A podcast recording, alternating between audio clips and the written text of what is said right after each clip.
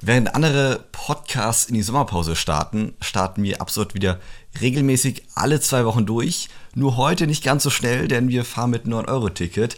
Und wie wir wissen, das dauert ein bisschen länger. Ich glaube, von München nach Sylt so knapp 16 Stunden. Ähm, aber hallo, liebe Carrie, haben wir ausreichend Zeit, uns zu unterhalten. Politik mit Senf, der Podcast mit Carrie und Simon. Ja, ähm, ich muss sagen, ich fand das ziemlich cool, als diese Zahl aufgetaucht ist. Und ich habe das dann erstmal in der DB-App nachgeschaut und dachte so, yo, 17, 18 Stunden. Das klingt lustig. Ich glaube, ähm, dann brauchst du die Urlaubswoche auf Sylt auf jeden Fall, um dich von diesen 16 Stunden mit schreienden Kindern und vollen Zügen irgendwie zu, zu erholen. Ähm, aber wie sieht es denn bei dir aus? Hast du, hast du das 9-Euro-Ticket schon benutzt? Also hast du es erstens und zweitens hast du es benutzt? Ich habe es benutzt äh, und ich habe es auch. Ich habe es ja deswegen, weil als Student hast du es ja in deiner, deiner Semesterkarte mit drin, was ja viele auch noch nicht wissen. Also ihr habt das in eurem äh, Semesterticket mit inkludiert, äh, das 9-Euro-Ticket. Und ja, ich habe es auch schon genutzt. Ich bin zum Bundeskongress der Jungen Liberalen gefahren, von München nach Pforzheim. Äh, ich glaube, knapp fünf, fünfeinhalb Stunden bin ich unterwegs gewesen. Es ging eigentlich. Ähm, äh, zum Thema Verspätung, Thema Anschlüsse, Thema volle Züge, naja, ähm, ich sag's so, ich war auch noch nicht auf so viel Körperkontakt äh, nach Corona wieder, äh, wieder darauf vorbereitet. Ähm, das war, glaube ich, der, der größte äh, äh, ja, Hemmnisfaktor. Ich habe auch andere Stories gehört von Leuten schon, die rausgeschmissen wurden wegen überfüllten Zügen, ähm, wo die Züge dann geräumt wurden, auch teilweise mit der Polizei, weil die Leute einfach nicht aussteigen wollten. ähm, ja, andererseits, ich glaube, das läuft jetzt mal an, es testen auch viele und dann werden auch viele wieder aussteigen. Ja, also ich muss sagen, also ich ähm, habe es noch nicht genutzt. Äh, auch ich habe es durch mein Semesterticket. Ähm, aber ich fahre, also prinzipiell fahre ich super, super gerne Zug, ähm, weil ich äh, super gut im Zug arbeiten kann und das einfach sehr, sehr entspannt finde. Aber ich glaube, dieser Entspannungsfaktor wird äh, recht schnell wegfallen, wenn man in einem RE mit 50.000 anderen Leuten äh, rumhockt, man kein Internet hat ähm, es ist Sommer, es hat 30 Grad, die Klimaanlage fällt aus, man hat keine Steckdose. Ähm, deswegen, ich habe es tatsächlich noch nicht genutzt. Let's see. Ähm, und zum Thema Störanfälligkeit, ich meine, wir kennen ja unsere gute alte Deutsche Bahn, die ist sowieso schon relativ störanfällig. Und ich habe jetzt mal nachgeschaut, was sind denn quasi ähm, jetzt die, die, die, die, die konkreten Zahlen.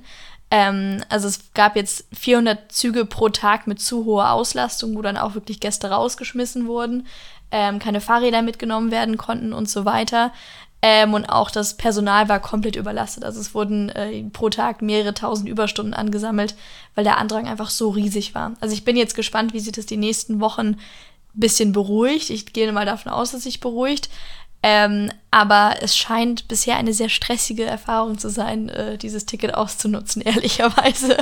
Ja, meine Überlegung war schon, ob wir einfach die, äh, die Schaffner einfach jetzt alle so vier oder die von mir alle drei Monate in Urlaub schicken, weil kontrollieren brauchen die im Regionalverkehr wahrscheinlich eher jetzt aktuell nicht, weil haben eh alle 9-Euro-Ticket. Die sollen drei Monate Urlaub machen äh, und danach, danach dann wieder äh, total entspannt zurück, äh, ja, zurückkehren. Aber ist das nicht ich wurde noch nicht kontrolliert. Und doch, doch einmal und da musste ich auch mit Personalausweis dann vorzeigen. Ah, okay, okay. Dann wird schon, wird schon kontrolliert, aber ähm, das, das war meine Überlegung, ob wir das vielleicht so machen. Aber ja, Thema volle Züge ist der eine Punkt, Thema Verspätung eben ist, glaube ich, der andere Punkt, weil es ja die Konsequenz daraus ist. Wenn der Zug voll ist, die Leute brauchen lange zum Ein- und Aussteigen, dann braucht der Zug einfach länger am Bahnhof und dadurch baut er Verspätung auf. Und wenn das halt vier, fünf äh, äh, Rotationen schon gemacht hat, hat er halt irgendwann eine halbe Stunde äh, Verspätung aufgebaut oder mehr. Äh, und dann läppert sich das über den Tag hinweg und abends der Zug ist halt dann irgendwann nicht mehr pünktlich. Also ich glaube, ich, ich will das gar nicht, gar nicht so sehr schlecht reden, weil ich finde es prinzipiell eine absolut super Sache. Aber ich glaube, man muss halt auch schauen, wofür ist es sinnvoll und wofür ist es nicht sinnvoll. Es ist sinnvoll dafür, wenn du irgendwie am Wochenende einen Tagesausflug machen willst oder in Urlaub fährst und jetzt nicht den großen Zeitstress hast. Aber wenn ich jetzt sag mal, irgendwie, ich weiß nicht, ich habe einen Flug in Frankfurt oder sowas und dann will ich mit einem 9-Euro-Ticket nach Frankfurt fahren und habe einen Flug zu erwischen, das wäre vielleicht jetzt nicht die beste Idee. Oder wenn man jetzt feste Termine hat. Ähm, also auch zum Bundeskongress hätte ich mir, glaube ich, äh, überlegt, ob ich das machen möchte. Ich bin mit dem Auto gefahren und stand im Stau, also war dann letztendlich egal. Ähm, aber also es hat, hat seinen Charme, aber ich glaube, man muss auch dazu sagen, es ist jetzt nicht das, das große Wunder für die Mobilität des Einzelnen, wie es jetzt davor angepriesen wurde. Ist eine coole Sache, ist eine super Sache, um jetzt einfach die steigenden Energiekosten, Benzinpreise so ein bisschen abzufangen und ähm, sicherlich eine finanzielle Entspannung für den einen oder anderen reinzubringen, aber ähm, das Problem Mobilität ist damit nicht gelöst. Ich glaube, von der Illusion muss man sich schon so ein bisschen befreien, ehrlicherweise. Ja, geht ja auch darum, was war die Intention dahinter. Klar, wie du meinst, Entlastung äh, zu schaffen und natürlich, es werden wahrscheinlich auch viele Mitnahmeeffekte haben, die vorher eh schon gependelt sind mit der Bahn und jetzt einfach günstiger unterwegs sind. Aber auch das, glaube ich, ist ja ein Ersparnis, weil das Geld, was sie dann nicht mehr ins Pendel investieren müssen, können die woanders investieren. Können wieder mehr für Lebensmittel, wo die Preise ja auch steigen, zum Beispiel investieren. Ähm, und also es ist schon irgendwie eine indirekte Entlastung da. Ähm, ich glaube eher, wie finanzieren wir das Ganze? Zwei, zweieinhalb Milliarden äh, Euro, die wir jetzt an Ausgaben haben in den, für die drei Monate. Und Tankrabatt zusätzlich, den ich persönlich eher kritisch sehe. Ich glaube nicht, dass das die, die Entlastung bringt, weil am Ende ist es, äh, ist es vor allem eine Subvention für Mineralölkonzerne indirekt, wenn man das mal ganz plakativ darstellen möchte. Ähm, ich glaube eher, es wäre sinnvoll gewesen zu sagen, hey, wir lassen den Sprit eher oben, schauen vielleicht eine Erhöhung der Pendlerpauschale, um die Leute, die wirklich mit dem Auto fahren müssen, um die zu entlasten. Aber für denjenigen, der jetzt in Urlaub fährt mit einem dicken Porsche, ja, der zahlt halt mehr. Ähm, und lieber refinanziere ich das darüber, über höhere Einnahmen, dann über, über Mineralölsteuer und CO2-Abgabe äh, und refinanziere da das. Ja, also beim Tankrabatt, ich äh, habe jetzt ehrlicherweise nicht mehr, nicht mehr geschaut die letzten Tage, aber ich weiß, dass schon am Tag nach, äh, nachdem der Tankrabatt tatsächlich kam, ähm, die Preise eigentlich wieder so waren wie davor. Also diese, diese Entlastung hielt, glaube ich, um die 24 Stunden. Und jetzt ist es tatsächlich, wie du sagst, einfach eine Subvention für die Konzerne, aber nicht für, für, den, für den Verbraucher. Also ich glaube, das ist so ein bisschen schief gegangen. Ähm, ich stand der Idee von Anfang an irgendwie kritisch gegenüber, aber jetzt ist ehrlicherweise auch zu spät, weil wenn du den, den Tankrabatt jetzt zurückziehst, dann kriegst du ja äh, Preise, die wieder 30 Cent höher sind. Also das, das bleibt ja dann, also bleibt bei den Konzernen. Ähm, aber du hast recht, zweieinhalb Milliarden Euro kostet der Spaß. Ähm, und es gab ja jetzt viele, die gesagt haben, ja gut, aber dann schaut mal her, wir könnten für rund 10 bis 15 Milliarden Euro im Jahr äh, preisgünstigen öffentlichen Nahverkehr und auch Fernverkehr für die allermeisten Menschen sicherstellen. Warum machen wir das eigentlich nicht? Ähm, ich fand das aber sehr, sehr kurz gedacht, beziehungsweise an sich ist es eine Milchmädchenrechnung, weil wenn du dir anschaust, du müsstest, ähm, du müsstest ja auf Dauer, wenn du mit der Auslastung rechnest, bräuchtest du mehr Züge, du musstest die Infrastruktur ausbauen, du brauchst mehr Personal. Also ich glaube, es ist, du machst es dir sehr, sehr einfach, wenn du es einfach aufs Jahr hochrechnest und sagst, okay, das kostet uns kostengünstiger öffentlicher Nahverkehr. Das ist, glaube ich, Quatsch. Ähm, also ich glaube, auch da langfristig sollte man schauen, dass man die Schiene äh, erneuert, dass man die, die verfallenen Schienen äh, renoviert, dass man neue Techniken benutzt. Ähm, aber ich glaube, die Ticketsubvention allein ist jetzt nicht der Weg aus der, aus der Mobilitätskrise, ehrlicherweise. Nee, aber ich glaube, das 9-Euro-Ticket zeigt schon nochmal auf, sowohl gesellschaftlich, aber auch in die Bahn hinein, in das Management hinein, wo eigentlich die echten Problemstellen sind. Fall, ja. ähm, und das brauchen wir. Wir haben immer gesprochen, ja, Bahn ist Alternative, Klima, äh, klimaschonender Verkehr und so. Da ist die Bahn eine Rolle und hat auch eine wichtige Rolle, aber richtig ernst genommen und richtig investieren wollte noch keiner. Ähm, und ich glaube, die Mittel, die wir jetzt auch dafür eingeplant haben, vom Verkehrsministerium, auch in der Deutschen Bahn selber, dass die jetzt auch mal abgerufen werden und umgesetzt werden. Äh, Thema Elektrifizierung von vielen Strecken zum Beispiel, ähm, vor allem im, im, ländlichen Raum sind auch viele Dieselzüge unterwegs, man auch überlegt hey, können wir Wasserstoff da arbeiten zum Beispiel. Ähm, aber ich glaube, das sind Themen, die jetzt angegangen werden. Erneuerung, Schienennetz, ähm, Personalausbau, das sind ja alles Punkte, die da noch total offen sind. Absolut. Ich habe eine kleine Quizfrage für dich, weil ich diese Zahl so unfassbar spannend fand. Ähm, und zwar, wie glaubst du, hat sich die Anzahl der Schienenkilometer in den letzten äh, in den letzten Jahrzehnten verändert? Also wie viel, wie viel Prozent oder wie viele tausende Kilometer hat die Anzahl der Schienenkilometer zugenommen? Was glaubst du? Ich würde sagen, sie hat abgenommen. Uh, okay, du bist auf der richtigen Spur. Ich ja? hätte gesagt, sie hat Aha. abgenommen. Wir haben ja viele Strecken ähm, stillgelegt, vor allem im ländlichen Raum, die sich äh, nicht mehr so getragen haben. Ich glaube, wir haben früher viel mehr Strecken, auch Güterverkehr im ländlichen Raum gehabt und ich glaube, das hat sich eher reduziert. Ja, du hast, also ich bin echt beeindruckt, weil ich war davon sehr überrascht. Ähm, also wir haben in den letzten 70 Jahren 15.000 Schienenkilometer zurückgebaut. Und der Peak der deutschen Schieneninfrastruktur, was die Ke Kilometer anging, war, glaube ich, nach dem Zweiten Weltkrieg oder ja, so. war 1955. Richtig, auf, weißt du auch warum? Äh, wir hatten ja total viel Waffenindustrie natürlich damals äh, zur Zeit des Krieges und aus den Munitionsfabriken hat man natürlich irgendwie die schweren, die schweren Güter äh, und die schweren Bahnen äh, ja, in die Kriegszentren bringen müssen und verteilen müssen, hat man die Eisenbahn gemacht. Das heißt, da hat man überall äh, Eisenbahnlinien gebaut äh, während des Krieges, um aus den Munitionsfabriken die, die, ja, die Waffen dann rauszufördern. Hm. Also es ergibt total Sinn, aber mir war das überhaupt nicht bewusst. Also ich habe echt, äh, musste einmal schlucken, als ich die Zahl gesehen habe. Ähm, ja, aber wir hatten 1955 54.000 Kilometer äh, Strecke und jetzt haben wir um die 39.000 Kilometer. Also jeder vierte Schienenkilometer wurde in den letzten 70 Jahren zurückgebaut. Also natürlich. Da wurden Fahrradwege draus. Radfahrer freuen sich. In manchen, in manchen Fällen mag das Sinn ergeben, ähm, aber ich glaube, gerade das Thema, äh, sich anzuschauen, wo könnte man eventuell Strecken wiederbeleben, welche Städte gerade oder welche Gebiete im ländlichen Raum könnte man wieder anschließen. Ähm, das ist auf jeden Fall eine Überlegung wert, weil es häufig dann doch günstiger ist, als jetzt komplett neue Strecken auszubauen.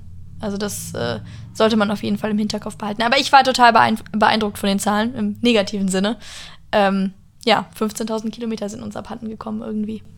Ja, ähm, weil man, glaube ich, die Schiene, wir haben viel mehr auf den LKW gesetzt, also ist ja vor allem, wie gesagt, schon genannt, aufgrund des Güterverkehrs hatte man so viel Schienennetz, weniger wegen des Personenverkehrs und äh, mit dem LKW hat man halt eine Revolution äh, in den 19, äh, ja, 19, äh, 20. Jahrhundert sorry, äh, äh, angestoßen und hat halt viel auf die Straße verlagert und hatte das Thema Klima halt gar nicht so im, gar nicht so im Sinn. Und jetzt sind wir wieder auf das Thema Klima und wir müssen äh, ja, Emissionen vermeiden und der LKW stößt halt aus, klar. Auch da werden gerade wieder neue Technologien äh, entwickelt, Thema Wasserstoff zum Beispiel, Wasserstoff für LKWs. Aber die große Gütermenge kann ich auf den Schienen äh, transportieren. Wenn ich überlege, ich habe da einen Zug äh, mit, mit 70, 80 Waggons, äh, wo ich halt auf jeden Waggon äh, zwei, drei Container draufstellen kann, kannst rechnen, wie viel LKWs ich damit einspare. Ähm, das heißt, mit dem Zug kann ich ja doch deutlich effizienter und eigentlich auch kostengünstiger äh, die Güter von A nach B transportieren. Aber das Problem sind unsere Streckennetze. Die sind total veraltet. Ähm, ich kann die nicht sehr eng takten, die Züge. Sie brauchen sehr große Abstände, ähm, weil ich immer ein, also die Züge fahren in Blockabständen sozusagen. Ich habe verschiedene Blöcke. Eine Strecke ist immer verschiedene Signalblöcke aufgeteilt und Aktuell ist es so, dass meistens ein Block zwischen den Zügen sein muss, zwischen zwei Zügen. Bedeutet, ich kann die Strecke gar nicht voll auslasten. Ähm, aber auch von der, von der Kapazität her auf der Schiene. Ähm, die Gleise sind äh, auch teilweise marode, dass man nicht schnell drauf fahren kann. Also viele Strecken sind einfach äh, reduziert in der Geschwindigkeit. Bedeutet, ich kann halt nicht, nicht 160 drauf fahren, sondern nur 100 km/h zum Beispiel. Und auch da wieder natürlich wieder äh, Engpässe entstehen. Ähm, und das haben wir in ganz, ganz Deutschland. Hm. Ähm, also wenn wir uns auch die konkreten Zahlen anschauen, was so ähm, Anteil des Güterverkehrs auf der Schiene anschauen, dann sind wir, to be fair, im europäischen Vergleich gar nicht so schlecht. Also EU-Schnitt ist bei 18 Prozent, Deutschland sind wir bei 19,5 Prozent, Österreich läuft schon wesentlich besser bei 28 Prozent und die Schweiz ist bei 37 Prozent. Ähm, aber ich, ich finde spannend, du hast jetzt das Thema Klima angesprochen, aber es hat ja dann eigentlich noch viel, viel weitere Auswirkungen, weil du hast weniger Lärmbelästigung für die Leute, die nahe Autobahnen wohnen, du hast weniger Schadstoffausstoß und im Zweifel auch das, das Unfallrisiko und Staurisiko ähm, ist wesentlich, wesentlich geringer. Und wenn du weniger Staus hast, du wiederum weniger Emissionen. Also das wäre auch für den durchschnittlichen Autofahrer und auch den durchschnittlichen Anwohner eine riesige Verbesserung, eine riesige, ein riesiger Gewinn an Lebensqualität, wenn du diese Tonne an LKWs einfach zumindest zum Teil auf die Schiene verlagern würdest. Auf jeden Fall, die Schweiz macht das seit, seit, seit vielen Jahren äh, oder Jahrzehnten jetzt schon. In der Schweiz haben wir einen Anteil vom Güterverkehr von 37 Prozent. Also das sind, äh, ja, die, die steigen, äh, steigern das noch Jahr für Jahr. Also die haben, glaube ich, 20 äh, bis 2050 wollen die die Hälfte des Güterverkehrs auf der Schiene haben. Ähm, zum einen haben die eben die Infrastruktur, dass wirklich selbst in die kleineren Bergdörfer äh, Schienennetze gehen ähm, und die auch da den Güterverkehr äh, lagern können. Ähm, teilweise ist es so, dass da gar keine Straße gebaut ist. Äh, zum Beispiel Arosa ist ein kleiner äh, Bergsportort in der Schweiz. Äh, da fährt man von Chur mit der Rätischen Bahn hoch, so ein ganz kleines Bähnle, sch schlingelt sich da so die Schweizer äh, Alpen hinauf. Und da geht gar keine Straße hoch. Da kann man nur mit dem Zug hochfahren. Äh, und da wird auch alles mit dem Zug angeliefert. Ähm, und klar, das ist ein Extrembeispiel, aber ähm, die haben eben eine Infrastruktur und man hat auch immer weiter investiert. Also man hat da nicht aufgehört zu investieren oder zurückzubauen, sondern auszubauen. Ähm, und dann haben wir in Deutschland das Problem mit ja, Planungs- und Genehmigungsverfahren und dann auch Umsetzungsverfahren. Ähm, wenn ich jetzt sage, ich möchte ein Schien Schien Schienennetz ausbauen, möchte einen neuen Tunnel bauen, möchte eine neue Brücke bauen, das dauert Jahrzehnte. Ich nicht mal eben, ich baue hier mal schnell die Brücke rein. Äh, Brenner Basistunnel zum Beispiel. Ähm, Brenner deutscher Seite ähm, wird Jahr für Jahr verzögert. Wir haben noch nicht mehr angefangen zu bauen. Wir planen ja immer noch, wo geht die optimale Strecke lang? Wollen wir eine Tunnellösung? Wollen wir, wollen wir Route A? Wollen wir Route B? Wollen wir Route C? Äh, und klar, der Brennertunnel verzögert sich auch, äh, wird aber hoffentlich Mitte der 2030er Jahre äh, oder eher Ende 2030er Jahre fertig sein. Ähm, und da fehlt aber der Anschluss wieder aus Deutschland. Bedeutet, dann ist wieder das Projekt da fertig äh, und unser Anschluss fehlt. Nächstes Thema, Gotthard Basistunnel. ähm, ist fertig, äh, ist in Betrieb. Auf deutscher Seite die, die äh, Rheintalstrecke, also von über Karlsruhe nach, nach Basel, ist komplett überlastet. Baut man auch seit vielen, vielen Jahren dran, aber auch wieder da, äh, Thema, Thema Ausbaugeschwindigkeit ist viel zu langsam in Deutschland. Puh, ja, das ist doch ein schöner Ausblick. Aber zum Thema Schweiz, die haben tatsächlich auch eine richtig krasse Elektrifizierungsrate. Also die sind wirklich bei 100 Prozent, ne? Wir sind bei, glaube ich, rund 60 Prozent, 61 Prozent, sowas in dem Dreh. Ähm, und die sind einfach bei 100 Prozent. Und auch was so, was so andere Technologien angeht, zum Beispiel EDCS, also European Train Control System, ähm, wo du quasi die, ja, das ist so eine Neuerung in der Signaltechnik und damit könntest du auch langfristig auch äh, automatisierten Fahrbetrieb ermöglichen. Und da sind wir auch in Deutschland auch viel zu langsam. Wobei man dazu sagen muss, wir, wir haben jetzt keine konkreten Zahlen gefunden, wie teuer das genau ist. Aber es ist verdammt teuer, das pro Streckenkilometer zu, anzulegen. Also da muss man schauen, ob sich das irgendwie in den nächsten Jahren irgendwie äh, kost, die Kosten sich reduzieren. Ähm, aber auch da, die Geschwindigkeit wäre ausbaufähig, seien wir mal ehrlich. Ja, genau, das System gerade angesprochen. Ähm, das wurde Deutschland tatsächlich schon auf, auf einzelnen Strecken verbaut, zum Beispiel auf der neuen Verbindung, auf der Schnellfahrstrecke von äh, Nürnberg nach Berlin wurde das verbaut und ähm, die Sache ist nicht nur, ich brauche das nicht nur an den, an den Gleisen, diese, diese äh, Kontrollpunkte, also das äh, System dahinter ist, dass die Züge miteinander kommunizieren, wie autonome Autos eigentlich, also die Züge sprechen miteinander und wissen, wo ist der andere. Ich hatte ja vorhin angesprochen mit den Blockabständen dann wäre es möglich, dass auch zwei Züge im selben Block wären, weil die miteinander kommunizieren und genau wissen, wo ist der andere Zug gerade. Das heißt, ich kann die Züge viel, viel enger, äh, enger takten, brauche aber natürlich auch die Ausrüstung nicht nur an der Strecke, sondern auch in den Loks, in den Zügen. Ähm, die, in neueren Loks äh, wird das jetzt äh, teilweise eingebaut, aber wir müssen natürlich auch unseren kompletten alten Fuhrpark dann auch entsprechend nachrüsten ähm, zum Beispiel auf dem Franken-Thüringen-Express, der fährt von, von Nürnberg äh, nach, nach Thüringen, steckt im Namen, ne? Ähm, da hat man spezielle Loks extra für mieten müssen, die genau dieses äh, System eingebaut haben, weil man eben nicht mit regulären Loks auf der Strecke fahren kann. Ähm, wo eben dieses Sicherungssystem verbaut ist. Aber du meinst, es ist verdammt teuer. Muss ich halt überlegen, wollen wir das flächendeckend einsetzen? Es würde Sicherheit schaffen. Ich überlege an den S-Bahn-Unfall in Wolfratshausen zum Beispiel, wo die beiden äh, S-Bahnen kollidiert sind. Ähm, ja, das würde wahrscheinlich nicht mehr passieren. Ähm, aber es ist halt brutal teuer und da muss man halt irgendwie Abwägungen treffen, Kosten so ein Stück ja, weit. Aber ich glaube auf jeden Fall für die vielbefahrenen Strecken, für München, Berlin, für München, Frankfurt, für diese ganzen ähm, hoch ausgelasteten Strecken wäre sinnvoll, allein vom Sicherheitsfaktor. Also ich glaube, wir konzentrieren uns da immer auf den Faktor Zeit. Ja, der Faktor Zeit ist wahnsinnig wichtig. Ähm, aber allein, um, um solche Desaster zu verhindern, ich glaube, Garmisch-Partenkirchen war jetzt was anderes, was da passiert ist. Ähm, hat jetzt mit der, mit, dem, mit, der, mit der Kommunikation zwischen den Zügen nichts zu tun. Ähm, aber zumindest für diese Strecken wäre es auf jeden Fall eine sinnvolle Investition, glaube ich. Aber man merkt einfach an allen Ecken und Enden, dass äh, die Deutsche Bahn und auch die, die gesamte Infrastruktur in den letzten Jahren einfach kaputt gespart wurde. Und ja, wir können über die Subvention von Tickets reden. Das ist äh, eine spannende Diskussion, die wir auch weiter führen sollten. Ähm, aber ich glaube, ohne eine vernünftige Background-Diskussion über, wie kriegen wir diese Infrastruktur überhaupt fit, um diese Auslastung auszuhalten, macht es in meinen Augen ehrlicherweise keinen Sinn, sondern wir müssen das mitdenken. Auf jeden Fall, also ohne Ausbau brauchen wir nicht drüber sprechen, dass wir noch mehr Menschen in die Züge reinpacken wollen, weil die Konsequenz wird sein, mehr, mehr Leute, die die Bahn nutzen wollen, bedeutet, wir brauchen mehr Züge, wir brauchen einen engeren Fahrplan. Also und das geht halt auch, wie beschrieben, auf dem aktuellen, auf dem aktuellen Infrastrukturstand eben nicht.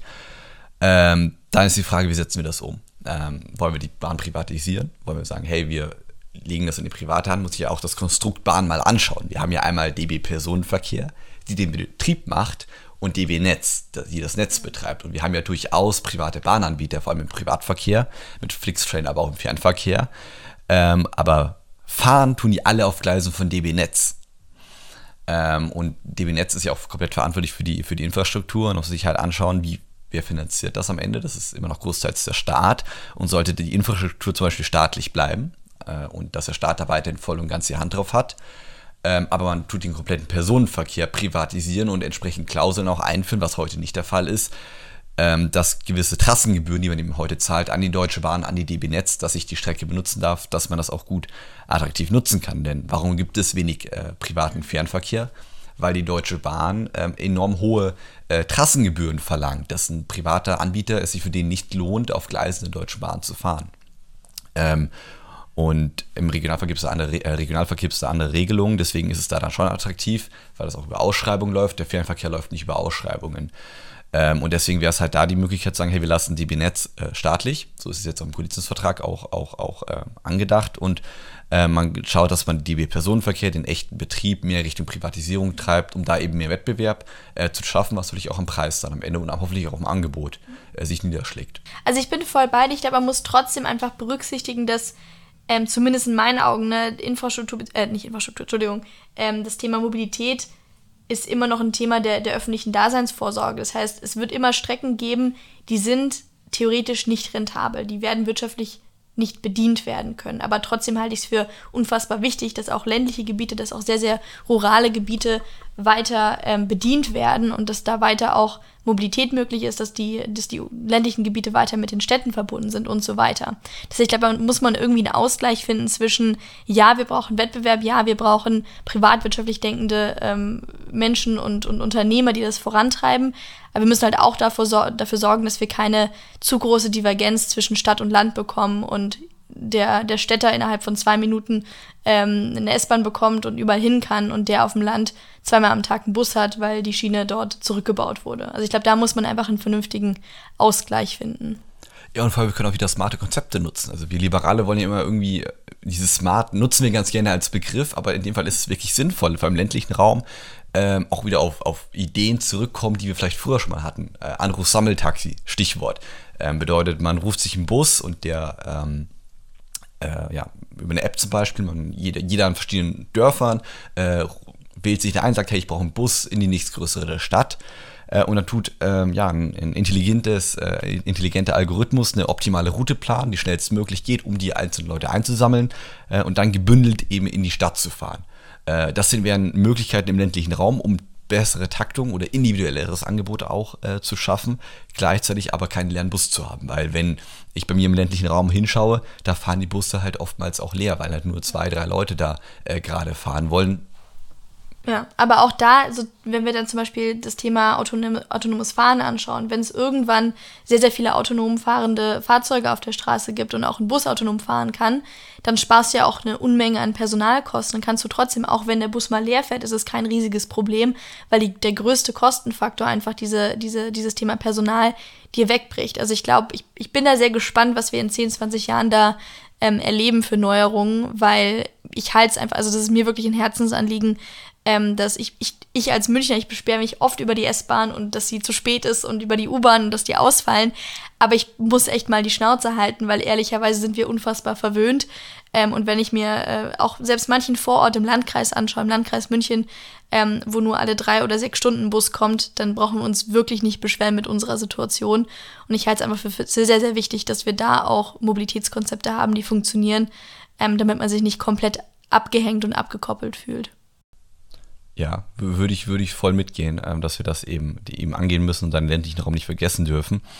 Äh, vielleicht eine Frage zum Abschluss nochmal, um das 9-Euro-Ticket nochmal hervorzuholen. Hast du denn noch irg irgendwelche Pläne, irgendwelche Ziele, äh, wo du ein 9-Euro-Ticket nochmal gerne hinfahren wollen würdest? Also ich glaube, äh, zum Wandern wäre das super. Also wenn ich mal wieder zum Wandern fa äh, fahre, dann könnte ich das benutzen.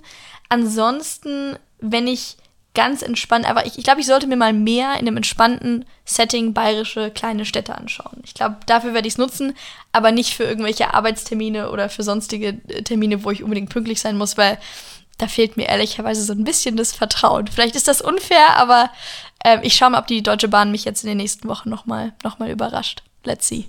Das, das schauen wir uns an und schreibt uns gerne mal auf Instagram, auf unserem äh, Politik mit Senf-Account, äh, was eure Pläne, eure Ziele noch so sind. Äh, mit dem 9-Euro-Ticket. Und gerne sprechen wir nochmal drüber, ähm, was ihr da für coole Ideen habt. Äh, nicht nur Städte, vielleicht auch irgendwelche coolen Events oder politische Veranstaltungen. Man weiß ja nie. Ähm, ansonsten hören wir uns in zwei Wochen wieder. Liebe Carrie, danke fürs Gespräch, hat mich gefreut und mach's gut. Mach's gut, bis dann. Politik mit Senf, der Podcast mit Carrie und Simon. Alle zwei Wochen neu. Hast du Themen, die dich bewegen? Schreib den beiden auf Social Media.